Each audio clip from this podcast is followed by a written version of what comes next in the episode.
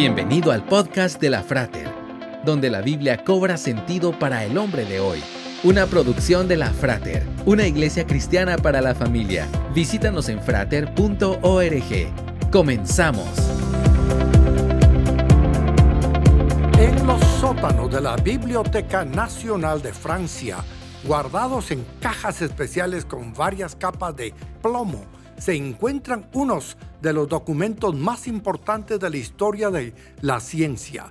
Para poder consultarlos, los investigadores solo pueden hacerlo usando unos trajes de protección casi de cosmonautas y deben firmar un consentimiento en el que se exima a la institución de cualquier responsabilidad.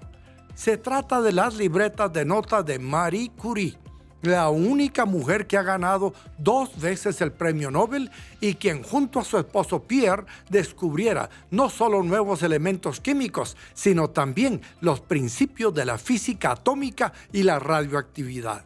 Y es que si bien los Curie descubrieron el radio y el polonio, los científicos nunca imaginaron los efectos negativos que podría tener la radioactividad sobre el ser humano. Así todo lo relacionado con ella y que aún se conserva debe guardarse con precauciones extra y en cajas de plomo, incluido el propio cadáver. La Biblia dice que si nos arrepentimos de nuestros pecados, Dios nos perdona y no se acuerda jamás de ellos. Pida perdón por sus pecados y viva una vida nueva.